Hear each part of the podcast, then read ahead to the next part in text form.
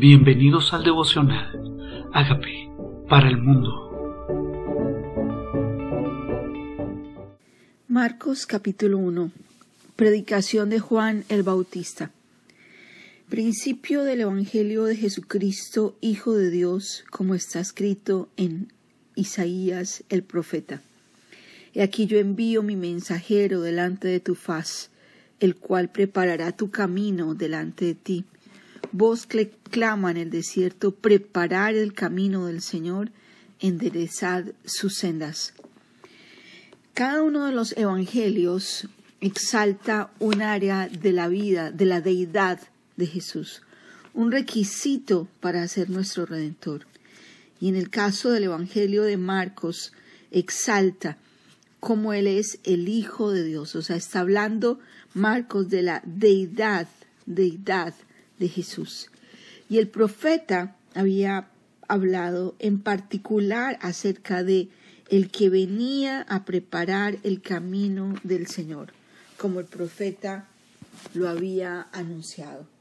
Estaba escrito en el libro de Isaías. Estaba diciendo en este libro, Isaías 40, versículo 3, dice, preparar el camino del Señor. Envío mi profeta delante de ti.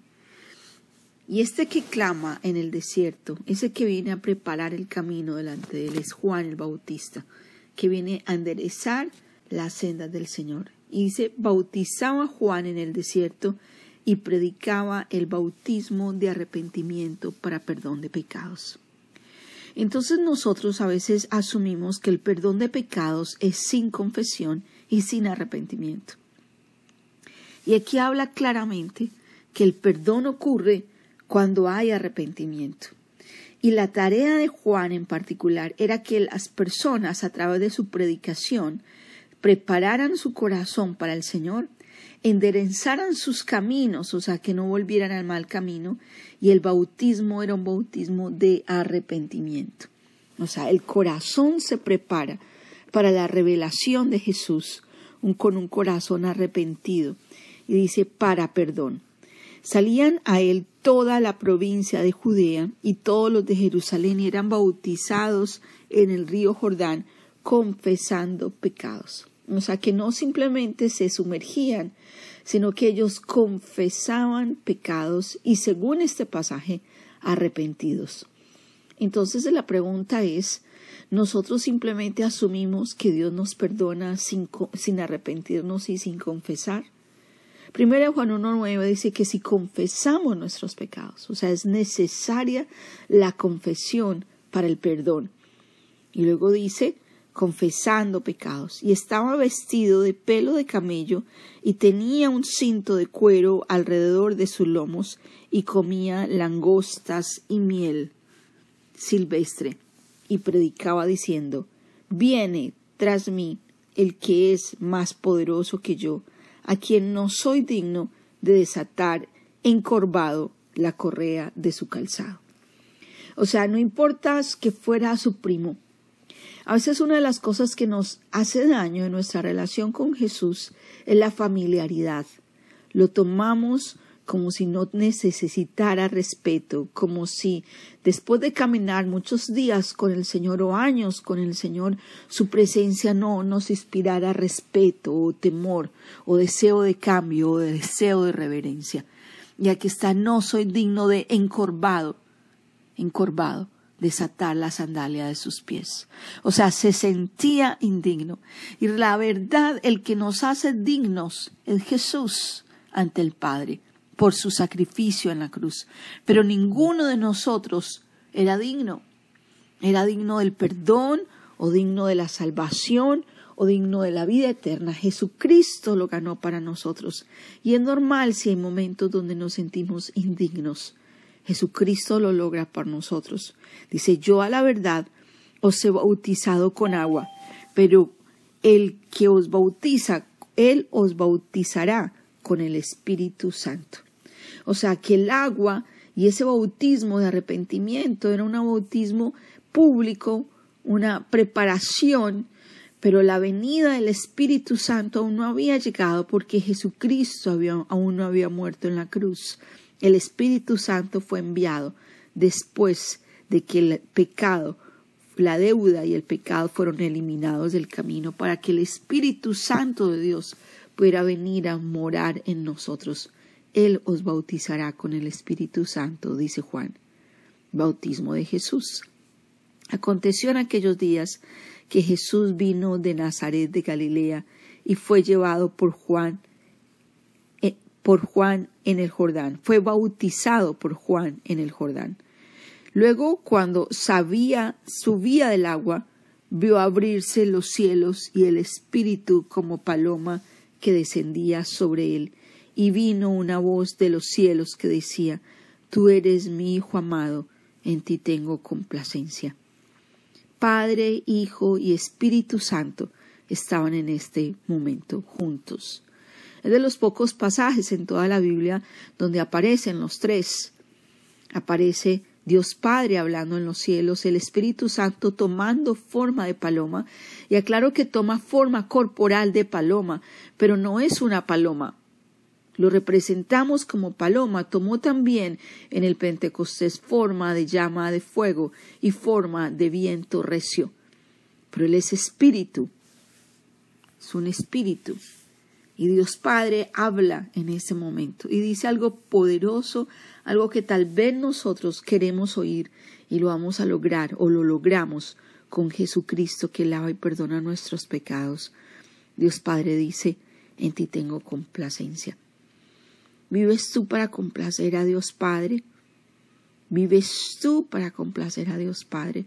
En nuestra motivación en la vida, alcanzar esa complacencia. Jesús lo ganó para nosotros. Mi Hijo amado, mi Hijo amado. No, no dice siervo, dice Hijo. Luego el Espíritu, porque fue lleno del Espíritu, el Espíritu vino sobre él Luego el Espíritu le impulsó al desierto, o sea, lo guía. Una de las funciones del Espíritu Santo es impulsarnos, guiarnos, mostrarnos el camino, dirigir nuestra vida. Dice, y estuvo allí en el desierto cuarenta días y era tentado por Satanás. Nosotros como que parecemos que no sabemos que la tentación es real. Y aquí Jesús fue tentado. Nos habla en 1 Pedro 5, velad y orad para no entrar en tentación. Y en la oración del Padre nuestro nos enseña, no nos dejes caer en tentación, mas líbranos del mal. O sea que la tentación es algo a lo que se expuso Jesús para mí y es algo a lo que Él nos recomienda que estemos preparados porque la tentación también va a venir sobre nuestras vidas. Es parte de lo presupuestado. Y Jesús fue tentado durante cuarenta días. No sé usted si esas tentaciones llegan a sus vidas y no las resiste, no las ahuyenta, no sabe qué hacer frente a la tentación. Pero Jesús, que fue expuesto a lo mismo, nos dio la clave. Dice, y estaba con las fieras, con las fieras. No solamente era tentado espiritualmente, sino físicamente estaba rodeado de animales, fieras. No dice cachorritos, no dice lindas palomas, no dice fieras, fieras. ¿Rodeado de fieras? ¿Está usted rodeado de fieras en un momento de su vida donde acechan por su vida, además de voces que llegan a su mente, enviadas por Satanás como dardos para que usted caiga? Jesús fue expuesto a esto también y venció por ti dice, y cuando y los ángeles le servían. En la versión de Mateo y de Lucas dice, cuando hubo acabado todo, los ángeles le servían. O sea, los ángeles le proveyeron lo que necesitaba, seguramente agua y comida, después, pasados los cuarenta días. Después que Juan fue encarcelado, Jesús vino a Galilea, predicando el Evangelio del reino de Dios, diciendo, el tiempo se ha cumplido. El tiempo se ha cumplido. ¿Quién predicaba? Juan. El tiempo se ha cumplido. Y tal vez una de las cosas que nosotros no entendemos son los tiempos. pero eso pareciera que para Juan eran suficientemente claros. El tiempo se ha cumplido. El reino de Dios se ha acercado. Arrepentidos y creer en el Evangelio. Cuando yo entiendo los tiempos, una de las cosas que urge el corazón es entender que es el momento. Porque a veces nosotros dejamos todo para después, incluso arrepentirnos. Por ahora no, más tarde, cuando esté mayor, cuando esté más viejo, cuando esté a punto de morirme, cuando pase bueno un buen rato. Y aquí está diciendo, arrepiéntete porque es tiempo. No sé qué estás esperando, no sé por qué estás postergándolo, no sé por qué no estás cambiando de dirección, porque arrepentimiento es cambio de dirección. Es el tiempo. El Señor ya viene. Es tiempo de que estés listo. Es tiempo de que tal vez tú también seas su mensajero para preparar su venida. Este es el momento de arrepentimiento. Dice, y cree en el Evangelio, la buena nueva. O sea, no es simplemente llenarme de culpa, no es arrepentirme, cambiar de dirección sabiendo que hay una buena nueva. El Evangelio, y es que Jesús murió en la cruz por nuestros pecados, y el requisito es creer en ese sacrificio, arrepentirme, confesar que soy pecador y recibir el regalo que Jesucristo ganó por mí en la cruz. Jesús llama a cuatro pescadores, dice, andando junto al mar de Galilea, vino a Simón y a Andrés su hermano, que echaban las redes en el mar porque eran pescadores. Y les dijo, Venid en pos de mí y os haré pescadores de hombres. Dos cosas. Primero, Dios no llama a gente desocupada. Dios llama a gente ocupada. Hay gente que me dice a mí, oh, yo no tengo tiempo para eso, después. Ah, tú, que de pronto no tienes mucho que hacer, mi vida es bastante ocupada. Dios llama a gente ocupada. No llama a gente que está haciendo nada y, ay, qué buena idea irme de misión o hacer la obra de Dios, porque como no tengo nada que hacer. No, aquí es una elección entre lo que estoy acostumbrado a hacer y seguir a mi llamado. Llamó a gente ocupada y les dijo, dice, porque les dijo, venid en pos de mí, a quien yo primero tengo que ir es en pos del Señor. Hay muchas personas que le trabajan al Señor, pero no han ido en pos del Señor. Son cosas diferentes. Yo primero tengo que venir a la presencia de Dios, escuchar su voz, estar con Él, tener intimidad con Él. Después, después de ir en pos de Él, Él me hace, Él me hace, Él me convierte, Él me transforma en lo que Él diseña para mí que yo haga. Pero a veces queremos que Dios nos cuente el propósito por el cual nos llama, si nosotros estar en intimidad con Él, donde, es donde se escucha su voz. Voy en pos de Él, Él me va diciendo cada día qué hacer. Te hago, me transforma, me convierte en un pescador de hombres. Y dejando luego sus redes le siguieron. Pasando de allí, un poco más adelante vio a Jacobo, hijo de Zebedeo, y a Juan, su hermano, también ellos en la barca que remendaban las redes, y luego los llamó y dejando a su padre Zebedeo en la barca con los jornaleros, le siguieron.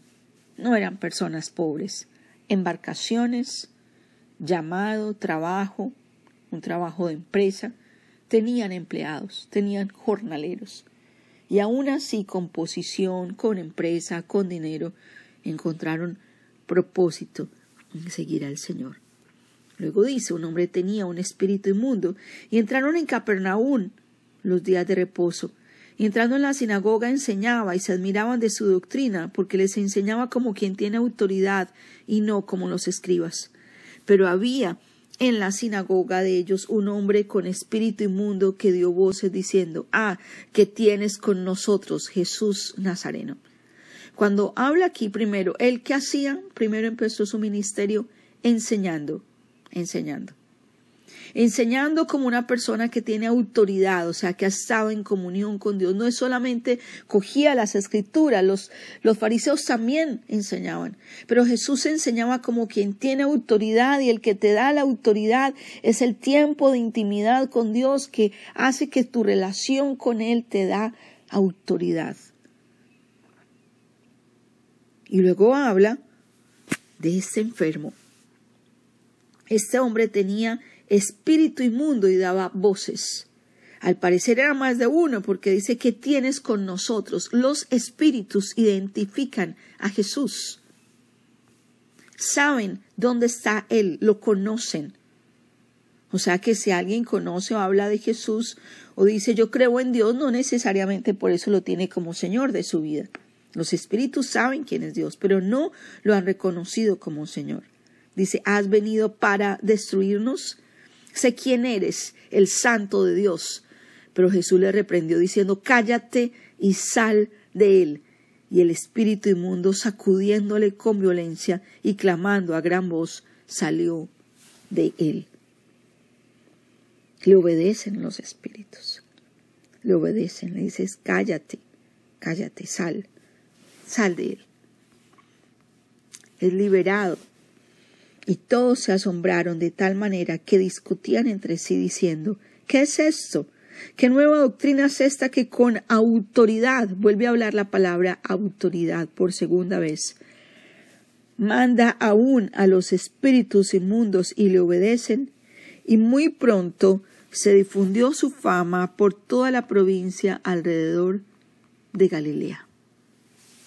Es tiempo de que la fama de Jesús se extienda. Es tiempo de que las personas sean libres. Es tiempo de que las personas se conviertan. Es tiempo de obedecer al llamamiento. Es tiempo de estar en intimidad con Dios. Y necesitamos discernir el tiempo. Este es el tiempo este es el tiempo de oír su voz, de estar con Él, de seguirle, de estar en comunión con Él, que ser te revele su propósito con tu vida y que delante de Él y cerca de Él lo veas actuar en milagros, en sanidades, en cosas sobrenaturales, para que su fama sea difundido, para que muchos viendo los milagros para no quedarnos con ellos, para que su fama se difunda, no la fama nuestra, la fama de Jesús. Padre, aquí estoy delante de ti. Te presento mi vida, te presento mi corazón. Te pido que me limpies, me limpies, que mi corazón hoy, Señor, le reveles de qué arrepentirse, como lo hicieron en el momento de Juan, que primero hubo arrepentimiento para perdón de pecados. Señor, quiero pedirte que por el poder de tu espíritu reveles a nuestro espíritu, lo reargullas de pecados, Señor, que estén ahí, para hoy confesar y que ningún espíritu sienta que tiene autoridad sobre nuestro cuerpo porque nuestro cuerpo ha confesado, nuestra alma ha confesado, nuestro espíritu confiesa tu señorío. Hoy te recibo como el Señor y Salvador de mi vida y te pido que hagas de mí la persona sana y libre que tú quieres que yo sea. Gracias por entrar a mi vida.